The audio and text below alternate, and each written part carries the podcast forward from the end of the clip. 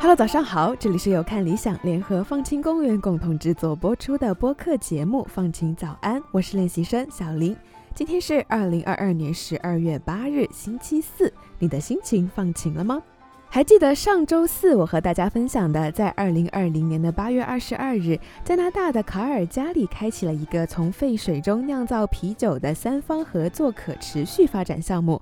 大家知道为什么他们会选择这一天吗？那是因为二零二零年的八月二十二日是那一年的地球生态超载日，选择在这一天开启一个新的可持续发展项目，着实是太合适不过了。那么今天我们就来聊聊什么是地球生态超载日吧。地球生态超载日的官方英文名是 The Earth Overshoot Day，它也可以被翻译成生态越界日、生态负债日，又或者是地球透支日。相信你对财政赤字、贸易赤字的概念并不陌生。按照这两个赤字概念来推理，你也可以把地球生态超载日那天的到来理解成地球在那天进入了一年之内的生态赤字的状态，已经用完了地球这个年度可再生的自然资源总量。根据美国环保组织全球生态足迹网络 GFN。Global Footprint Network 测算，从1970年起，人类对自然的索取开始超越地球的生态临界点。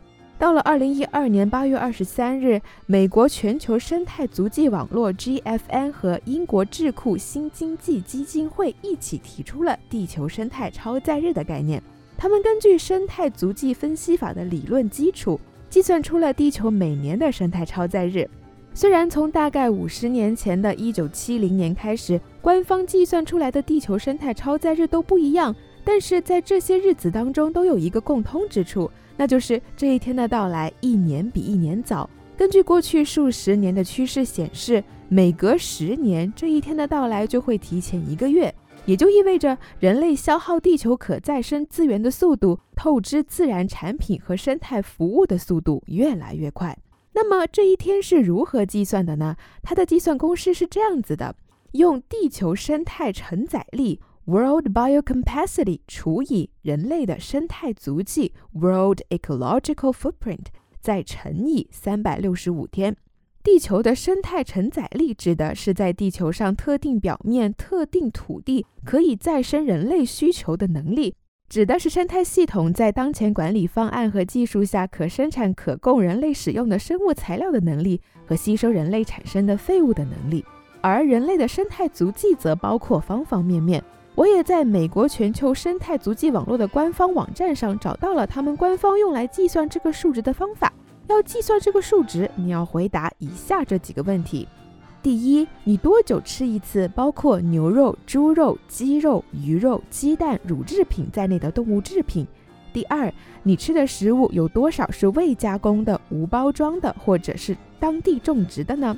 第三，你的居住房屋类型，你的房子使用了什么材料建造？第四，你家有几口人？你家的大小？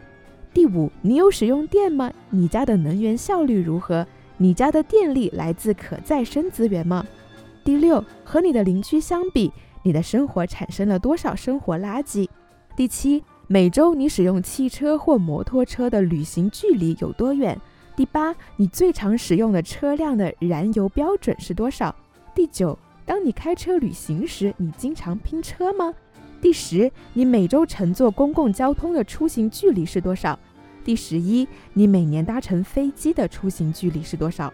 我也去算了一下，在做题的时候，我按照自己的实际情况选的数值，其实已经是偏小那边的了。结果算出来的，我的个人地球超载日居然是八月三日。数据还显示，如果每个人都生活的像我一样，我们需要一点五个地球才能满足我一年的需求。看来我还是不够节约呀。我把计算这个数值的网站也放在了文稿区，以及放晴早安的微信公众号“嗨放晴公园”上，大家可以复制粘贴一下，也参与一下测试。为什么官方设定了这么多具体的问题来加深大家对人类的生态足迹的理解呢？地球生态超载日很重要吗？从一九七零年联合国开始收集数据以来，地球超载日的到来越来越早。从一九七零年的十二月二十三日开始，逐渐向前移。二零二零年，因为新冠疫情导致的经济活动减少，让地球超载日推迟到了八月二十二日。但是，一年后，到了二零二一年，这个日子又提前将近了一个月，提前到了七月二十九日。而今年二零二二年的地球超载日是七月二十八日，比去年提前了一天。这就意味着人类在短短半年多的时间里就耗尽了大自然的所有可再生资源，剩下的我们就处于生态赤字的状态。人类现在需要消费一点七五个地球资源，而不是一个地球资源。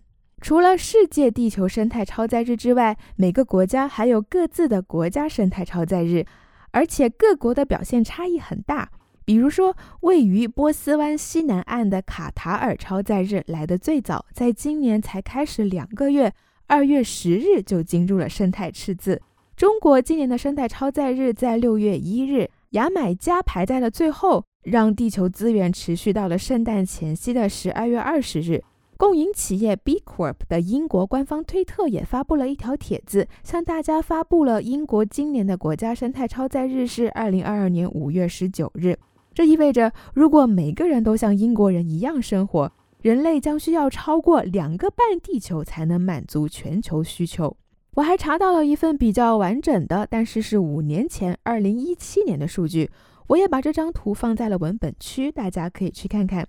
二零一七年，澳大利亚排在了第一位，在一年中用了五点二个地球资源；美国排在了第二，一年中用了五个地球资源。中国在列表中排在了第十二位，在一年里用了二点一个地球资源。看到这份数据，我真的没忍住捏一把汗。既然世界上的大多数国家每年都在超支我们的地球，那么为了让地球生态超载日迟点到来，我们都想了什么些办法来解决这个问题呢？在地球生态超载日的官方网站上发起了一个叫 “Move the Date” 运动。简单翻译过来，可以理解成把地球生态超载日往后移。这个运动的主要关注点在五个领域，分别是地球、城市、能源、食品和人口。在地球方面的主要关注点是我们如何帮助大自然茁壮成长；城市方面的主要关注点是我们如何设计和管理城市；能源方面是我们如何为自己供电；食物方面是我们如何进食。人口方面，则鼓励我们关注地球上的人口增长速度。放晴早安也在过去的节目里和你分享了很多我们人类为了地球的可持续发展，在这五个领域里做出的各种努力和尝试。比如说，歪歪在第二百五十五期的节目里介绍的气候智慧型农业、零耗能让蔬菜保鲜的故事；易景在二百六十四期节目里介绍的核电站养起了鳄鱼。和解生态学的故事，乐言在二百六十八期节目里介绍的漂在水上的办公楼，通过建筑解决气候问题的故事；悬崖在第二百七十四期节目里介绍的用废弃食物制作纯素皮革来促进环保的故事，和我小林在二百八十三期和二百八十四期和你分享的人类为了解决海洋垃圾和太空垃圾的问题做出的努力的故事等等。全世界各个国家采取的一些措施，也成功帮助缓解了生态超标日的到来。在过去五年里，地球生态超标日平均每年提前不到一天，而在这之前的五年是每年大约提前三天。全球足迹网络电器公司二零一九年的一项分析表明，如果我们可以把食物浪费减少一半，则地球超载日的到来可以推迟十天。如果我们把全球肉类消费量减少百分之五十，并且通过素食来代替这些卡路里，则可以把日期向后移动十五天。如果可以提高现有建筑的能效，促进脱碳发电，则可以把地球生态超载日推迟二十一天。如果把全球二氧化碳的排放减半，则可以整整推迟九十三天。如果我们每年将超标日向后移动六天，人类可以在二零五零年之前摆脱地球生态超标日的到来。希望大家可以保持热情，来继续爱护我们的这片大陆。好，今天的放晴早安就到这里，我是小林，祝你拥有放晴的一天，我们明天见啦。最后，让我来和大家介绍一下今天的背景音乐。今天的背景音乐叫做《情热大陆》（Jonetsu Tairik），也是同名纪录片的主题旋律。《情热大陆》是一档以各行各业中的杰出人物为题材的人物深度纪录片节目，也借着这个机会把它推荐给大家。你听到的旋律是我们大学爵士部 Jazz Circle 在文化季的舞台上演奏时的 live 现场录制。为了让小伙伴们也知道我在介绍他们，结尾用了英文。谢谢大家来听呀。The song for today's background music is called Jonetsu Tairiku and it is arranged and performed by members of AIU Jazz Circle. The members who play this song are 村山さくら、斉藤ひまわり、アレックス・バカラシュ、川野由紀、佐藤明人。小林隆二でした。ありがとうございました。Thank you so much for listening.